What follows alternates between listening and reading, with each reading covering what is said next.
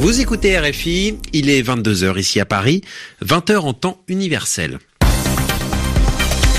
Romain Ozoui.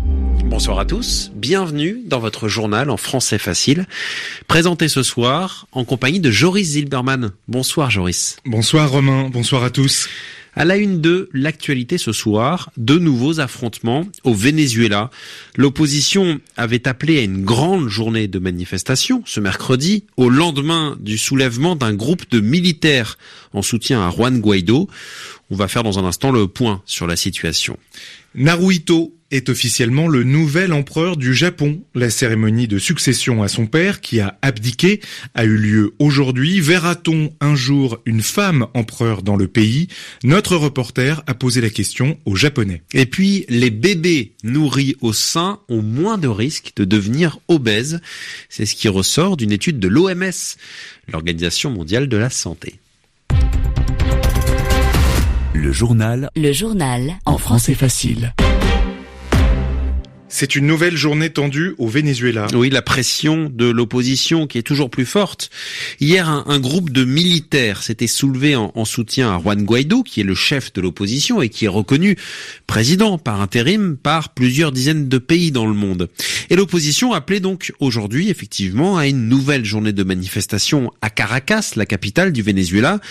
Et déjà, il y a des heurts, des affrontements qui sont signalés, Sami Boukhelifa, entre partisans de Juan Guaido et partisans du président Nicolas Maduro. Oui, tout à fait. Deux camps qui s'affrontent inlassablement.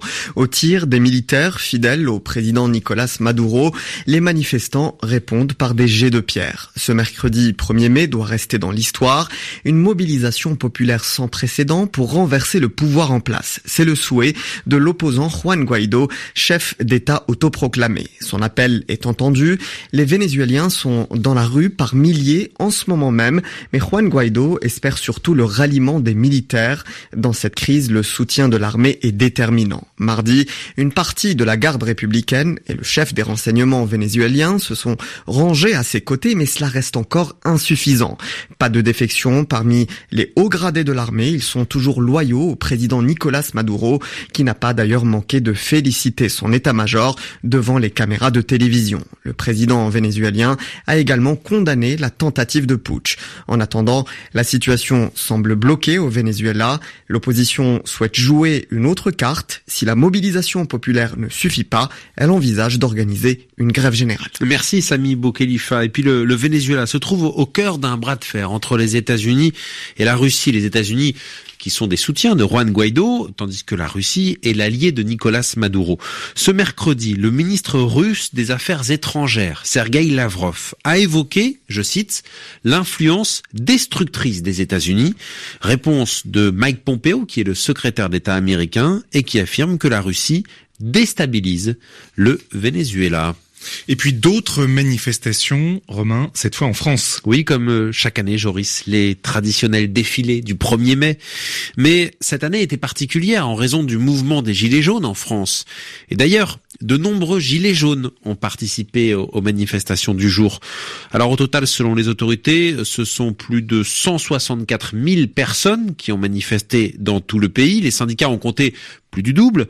Et puis à, noter quelques dégradations, mais moins que ce qui était craint en raison de la participation dans les cortèges d'éléments radicaux, on appelle ça les black blocs. Plus de 200 personnes au total ont été placées en, garde à vue à Paris. Le chef d'un groupe terroriste au Pakistan vient d'être placé sur une liste noire de l'ONU. Oui, euh, liste noire, en général, cela veut dire méfiance. Par exemple, on, on parle de liste noire de compagnies aériennes. Alors, sur la liste dont on parle figurent notamment des dirigeants du groupe État islamique et, des dirigeants d'Al-Qaïda. À leur rencontre, des sanctions internationales sont prévues. Et donc l'ONU, effectivement, vient de décider d'ajouter un chef islamiste du Pakistan, du nom de Massoud Azhar, fondateur du groupe Jaish al-Omad. C'est ce groupe, notamment, qui était l'auteur de l'attentat au mois de février au Cachemire, qui avait tué une quarantaine de paramilitaires indiens. La décision de son inscription sur la liste noire de l'ONU était réclamée depuis plusieurs années par les pays occidentaux, mais jusque-là, c'est la Chine qui est refusée. Cette fois donc Pékin a accepté. Correspondance de Grégoire Pourtier. Pékin a protégé Massoud Azar pendant plusieurs années pas forcément pour soutenir le leader du Daesh M. Mohamed, mais en solidarité avec le Pakistan dont il est ressortissant. Massoud Azar est actif depuis 25 ans. Son propre groupe est dénoncé par l'ONU depuis 2001, mais l'attentat sanglant de février qui a relancé les tensions au Cachemire avait rendu la situation intenable pour la diplomatie chinoise. Après des échecs en 2016 et 2017, les États-Unis, la Grande-Bretagne et la France sont donc revenus à la charge ces derniers mois et le leader terroriste a finalement été placé sous régime de sanctions cette semaine. Pour faire pression, les pays occidentaux ont envisagé fin mars de déposer une résolution. La Chine aurait pu y mettre son veto, mais aurait alors été exposée publiquement. Alors comme la question n'est absolument pas vitale pour ses propres intérêts, elle a préféré céder plus discrètement. Elle dit avoir obtenu les éclaircissements qu'elle réclamait pour s'aligner sur les autres membres du comité des sanctions où les décisions doivent être prises à l'unanimité. Et elle a réitéré son soutien au Pakistan qu'elle considère comme un partenaire majeur dans la lutte contre le terrorisme et qui n'a aujourd'hui pas d'autre choix que de faire profil bas. Grégoire Portier, New York, RFI. On part au Japon. Le prince héritier Naruhito est officiellement devenu empereur aujourd'hui. Oui, c'est une conséquence de la décision de son père, Akihito, d'abdiquer. Alors abdiquer, cela veut dire laisser sa place sur le trône. Et c'est une première en, en plus de 200 ans au Japon, car habituellement, la succession se fait quand l'empereur meurt. Donc aujourd'hui, Naruhito, âgé de 59 ans, a reçu les objets symboliques qui font de lui donc le nouvel empereur du Japon, une épée, un bijou et un miroir. Et au cours de cette cérémonie, il a promis d'être toujours aux côtés du peuple. Cette succession cependant pose une question. Pourquoi pas un jour une femme empereur au Japon? Le Premier ministre Shinzo Abe a dit qu'il était contre, mais le sujet divise la société. Reportage à Tokyo, Bruno Duval. Selon les sondages, 8 Japonais sur 10 prônent une réforme. C'est le cas de ce retraité. Un homme ou une femme sur le trône, moi, ça m'est égal. Mais je me dis qu'une femme, ce serait bien en termes de symbole, et cela ferait certainement beaucoup progresser la cause des femmes dans ce pays.